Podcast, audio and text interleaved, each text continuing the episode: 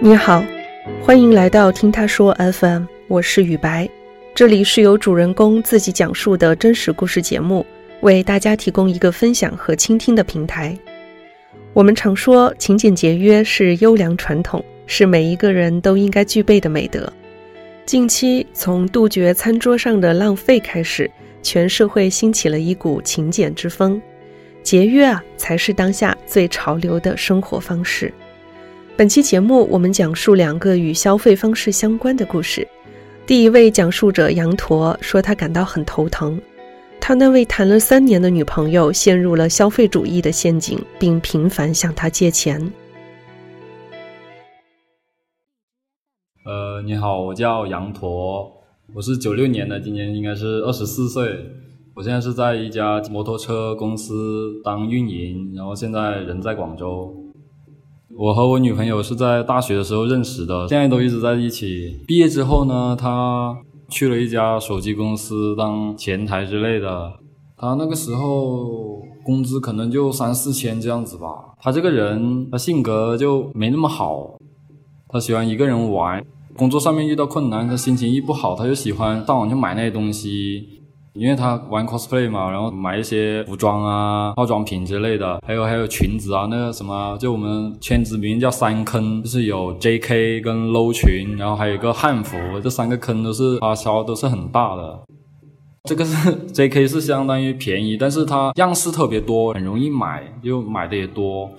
low 裙可就贵了，你国货的话也要几百块，然后你日本那边进口的，你便宜的都要上千，华丽的话它可能要上万多。然后还有汉服是要几百块上千块这样子，对他三个坑都有，不只是这些东西，反正他遇到喜欢的东西他就要买。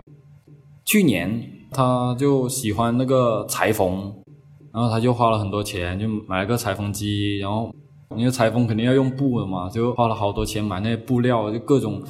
然后还有就是那那些布料那些销售就很精，他们说什么一块布料这个是卖了这一次就不卖了就。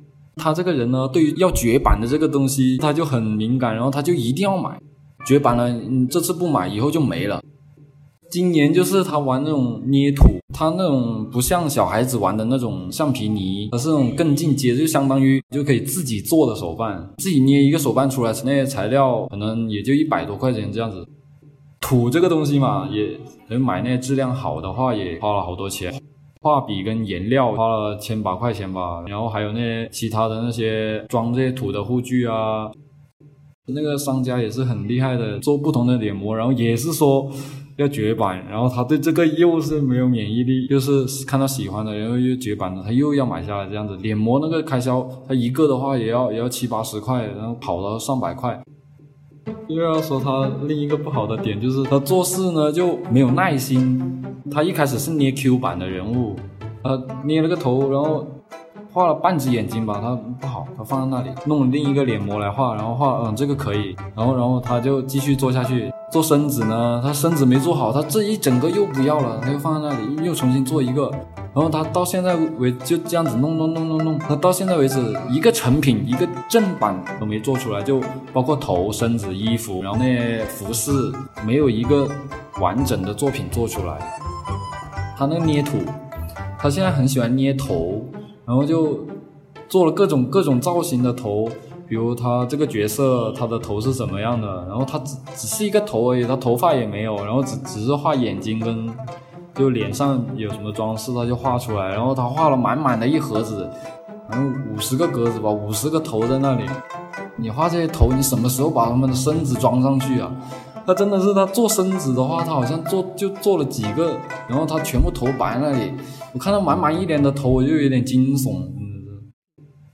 毕业之后这么久，他买了这么多东西，我是看在眼里的。我也就奇怪，因为他工资也不高，然后他花了这么多钱买这么多东西，然后我就多少，你像这花呗这种东西，它肯定有用的嘛。然后我就也也有想过，他可能有用别的借贷平台之类的来借钱来买这些东西，因为真的他买的东西很多，我也有预想过的。然后他就跟我借钱，他说他跟我借两千块，呃，借给他，然后后面他也跟我说，他说要还钱，就我也没有。特别的重视这个问题，然后后面一直借一直借，一个月、两个月、三个月，然后后面基本上每个月都是两千这样子。我工资也不高，你说每个月借两千，我都是省吃俭用啊，就这样开销我都后面都存不到钱了，然后开销就很大。然后后面有一天呢，我们出去玩嘛，住酒店，然后开房。第二天早上起来，好像也睡，然后我我是平时比较早起的嘛，就看到手机放在那里，就有一股莫名的力量，然后我去伸手去拿他手机。最想看的就是他那个关于他那个借钱的东西嘛，他点开他花呗啊，然后借呗那些看，哇，他那额度都是零的了，全部都借完了。然后我还看到他有那个其他的借贷平台，然后点开看，哇，也是借了好多钱。估计都有两万多了，全都是分期分了十二期这样子。他还了这么久，他利息肯定也是不少的。他借了这么多，利息都这么多，太不值得了。在后面呢，又借又借了几个月，我就有点受不了了。然后有跟他说过，你每个月这借这么多钱，你你到底欠多少钱啊？你不不能一直这样子花钱。也也包括后面他辞职了，每天就吃喝玩乐就。最主要还是他每个月他跟我借钱的时候，他已经跟我借了一年多了。尤其是今年前年的末尾的时候，他就开始跟我借钱，借借借。然后那时候他跟我承诺过，他说下半年他能还完。然后但是呢，还要还要借多他几个月。再过后呢，就他没借了，因为没借了，所以我也没有过问了。后面的还钱呢，他是拆东墙补西墙哦，这个就厉害了。还完的额度，他又继续借过来，继续还钱，就这就是恶性循环，他没有别的途径了。今年年初的时候，他也没跟我借，然后我也没有关注这个问题了。然后今年到了三四月份吧，他又跟我借钱了。哎呦，怎么说呢？也是因为长时间没有借钱，然后他突然跟我借钱，我也是没有重视这个问题吧。然后又借了几个月，唉，到了七八月份的时候，我又是受不了了，我又跟他讲，我说那个时候是很郑重的，我就。是晚上，我我自己回到我的宿舍之后，我就 QQ 跟他敲了很多字，我就说，真的不能这样子花钱，该说的我都跟他说了，就他也平时也是有那些新的快递到，这个他说这个话也我也是不信的，我就说你你要说真话，他说是，就是他跟我借钱的时候，我要他给我看他他的那个额度，他的还款情况这样子，他不肯给我看。哎，怎么说呢？他求我，我也心软，就借给他了。下到了下一个月，我刚好我在身边，我我说你必须得给我看，你你不给我看我不借。他就是在，他眼睛在眼红，那泪水在眼睛那里打转。我操，真的，你还是得借他借钱给他还钱，是不是？他哦，他现在是换了一家公司，跟老板也是很小气的，然后坑他，工资也是三千多。他跟我说，他每个月还款有。有五千左右，然后要要我借两千给他。我个人是对生活品质是有有一些要求的人，就你看，比如平时出去玩，打车，我我肯定不坐公交，我也不会说省着钱两个人去呃吃一些便宜的东西。我穿的衣服，你我都会说去淘宝那挑便宜的衣服穿了，真的是还是这一个品质的问题。就所以现在我都是比较注重生活的品质了。既然你要注重这个品质，那你肯定要减少一些呃没必要的花销。我自己的花销提高之后，我又要借这么多钱给他，我自己就没有存钱了。谈恋爱最终的目的是结婚，然后我跟他他也只是谈了三年了，看他能能不能改正吧。如果他能知错就改，他把这个钱还完了，转正他这个消费观的话，我觉得我们未来是很有希望的。第二位讲述者知考正在出国求学期间，面对新环境的诱惑，他又会有怎样的故事呢？大家好，我是知考，我是辽宁人，现在在日本神户读本科，正在准备考研。我今天呢，想给大家分享一下我的非主流极简。我是在二零一四年到的日本。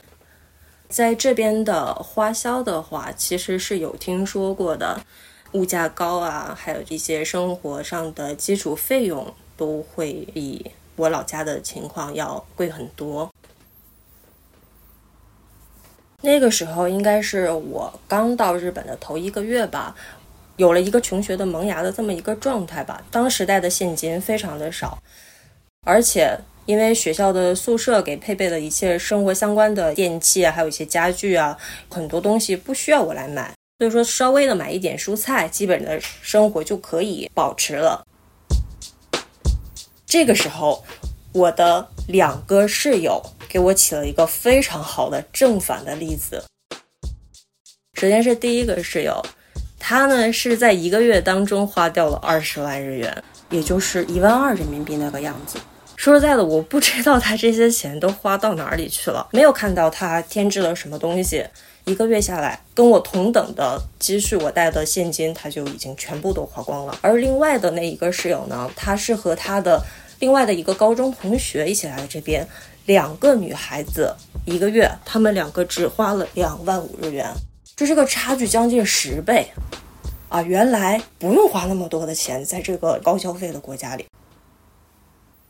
其实我来日本之前也算是一个消费主义者，就是月光族、奶茶、跟朋友去酒吧，再不然就是说去商场里买衣服。我有很多衣服是两三年前买的，但是连。价签儿都没有撕，也就是说，之前买了之后一直放在那里，我连穿都没有穿过。但是在这边呢，实在是没有那个条件去做到月光。当然了，如果说我要是说保持住这个状态还在日本的话，我估摸着，就像我讲的第一个室友，他一个月花掉了二十万，我估摸着两百万都打不住。比我们早来一年的学姐带我们去宿舍的周边考察一下。比如说，告诉我们一下便利店在什么地方，会告诉我们在每天的什么时间段，这个超市的便当这些东西是会打半价的。也就是在这个时候，知道了有百元店，还有业务超市这两个我称之为大杀器的东西。一百日元大概约合六块钱人民币吧。像百元店那种地方，我的天呐！居然有两层楼那么多的东西，而且只要是你能想到的，甚至连想不到的东西，在百元店都有卖。百元店嘛，一件东西只要一百块钱，看起来挺便宜的，但是实际上呢，你们如果什么都想买的话，出来的时候也会花很多很多的钱。说我很克制我自己，我只买了当时我必须的一些东西，比如说像垃圾袋儿啊，还有说。盐的调味料这种东西，到目前为止每个月都会去一次业务超市吧。业务超市它呢，其实属于是一个批发市场。这个批发市场呢，它只批发跟食物有关的东西。众所周知哈，像一颗圆白菜，现在在这边买可能就要十五块钱一个。再买一些其他的蔬菜呢，就会更贵。当时我在冷冻的那个柜里面看到了各种各样的冷冻蔬菜的时候，是我最惊喜的时候。我当时脑子里面就开始闪，我可以把它们都冻在冰箱的那个冷冻室里面，我可以用这些蔬菜做各种各样的料理。一般我能在业务超市买的东西，我会选择都在业务超市买。或者说，我觉得性价比不是很高的东西，我才会去普通的超市去买。但这个时候呢，我的眼睛也会盯着那些打折的那些红红的标签。有很多的人可能潜意识里面会认为，呃，一直到结账的时候，这个框里面全部都是红标签的东西，可能会有一点点可怜。但其实我发现，随着当我开始享受这种过程的时候，我就会觉得，哇，我今天居然抢到了一盒半价的鸡胸肉，就像是。挖到宝了一样，它这个临期食品，它不是说保质期过期了，它这个呢是写了一个赏味期限，这个时间段之内吃是这个食物最好吃的时候，而这个时间段过了之后呢，不是代表它变质了，而是说可能没有之前那么好吃了而已。记账这个事情是我一开始就做的事情，因为我每个月的收入是固定的，既然是固定的话。那么我就需要有这个百分比来划分。从真正的开始实施，并且有了概念呢，是从我从宿舍搬出去之后，我开始自己一个人租房子。宿舍里面的东西，当然那是归学校的。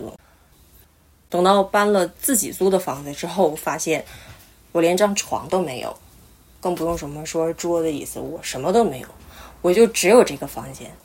就在那一刻，我就觉得啊，我需要花钱的地方太多了。只有学校送给我的一床被褥，毕竟是榻榻米嘛，就睡觉还是可以睡的。当时我是在床上写作业的，就是在地上铺好床铺，我就趴在那个地方，我就趴在上面写作业。我原本规划出来的百分比里面，又要规划出来一部分让我来添置现在所必须的东西了。首先呢，有很多东西是必需品，但是呢，确实没有多余的那个钱去买，怎么办呢？呃，出去捡垃圾。在一些定点的地方，会有人把他们不想要的粗大垃圾，规定的时间段放在规定的地点，我们就去在周边转，看看这家今天有没有什么东西扔了出来。有的时候可能会捡到个桌子，有时候可能会捡到个椅子，或者捡到个床头柜儿。那个时候不会挑的，只要这个东西我没有，我就会把它带回家。这就是前期出去捡垃圾的一个很重要的乐趣。你得抢，可能是说人穷到一个程度的时候，这个尊严就不是那么的重要了。有一些桌子、柜子什么的，一个人搬不回来。租房子，当时我也是和曾经的宿舍的室友们一起租的房子，他们也缺，他们也没有，都和我一样睡在地板上。所以我们就到规定的时间一起出去去捡。我的圈子就这么大，然后大家都在做同样的事情，就不会觉得。嗯，我出去捡垃圾会怎么怎么样？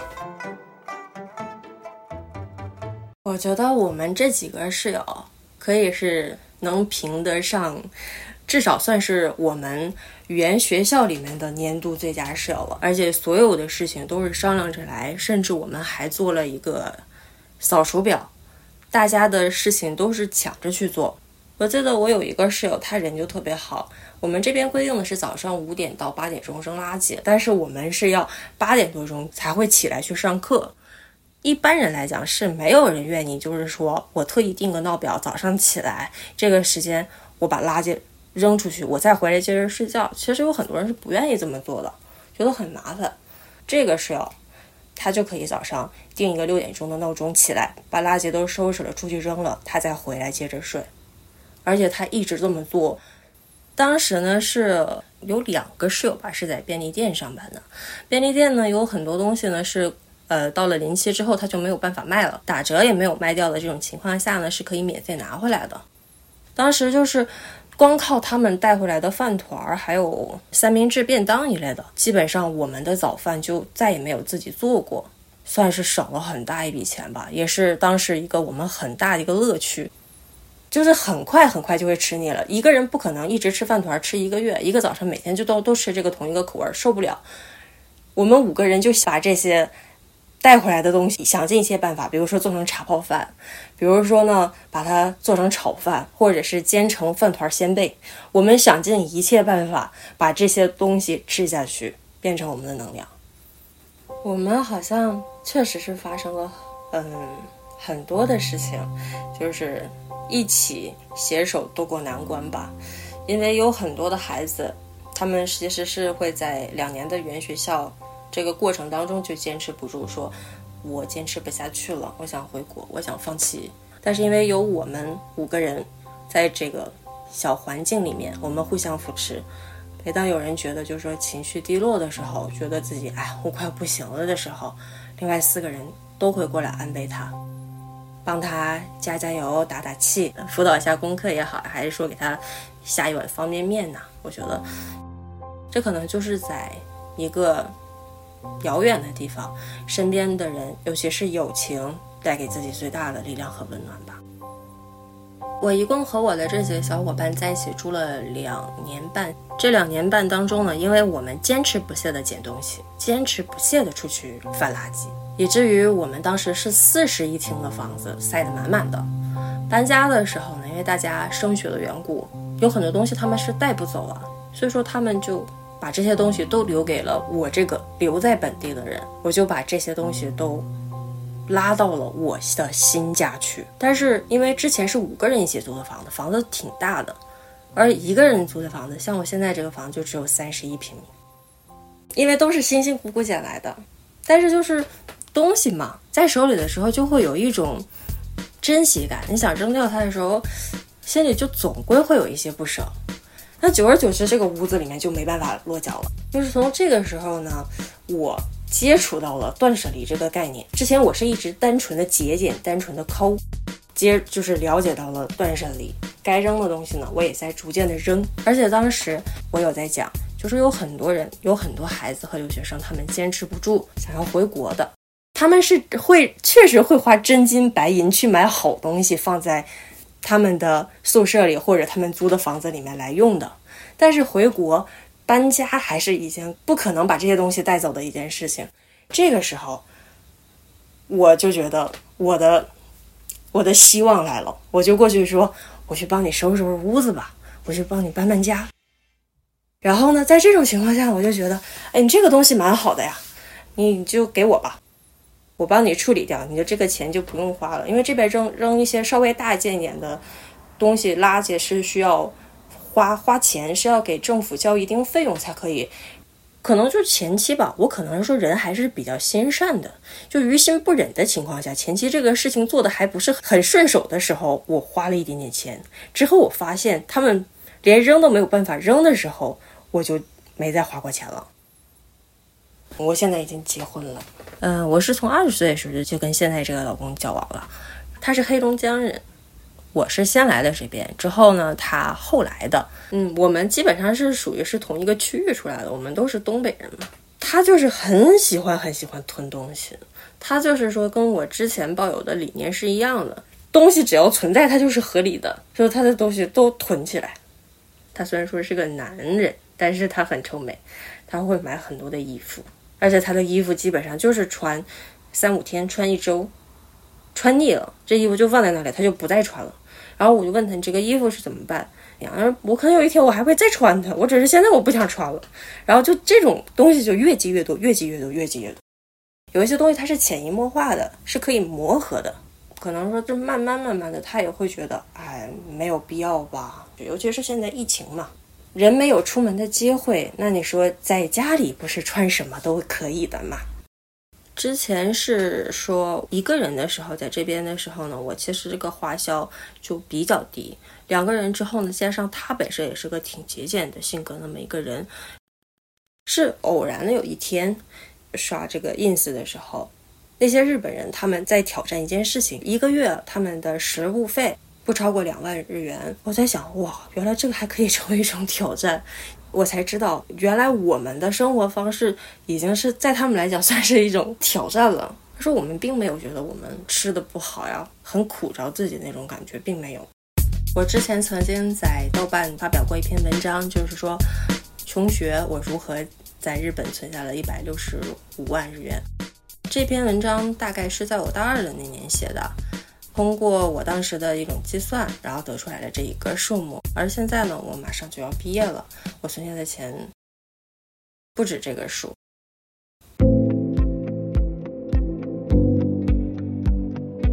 你平时注意勤俭节约吗？你觉得怎么样才算是勤俭节约呢？欢迎在我们的评论区留言。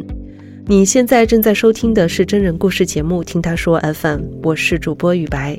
如果你想分享你的故事，或是倾诉你的困惑，请跟我们联系。愿你的每个心声都有人倾听，每个故事都有回音。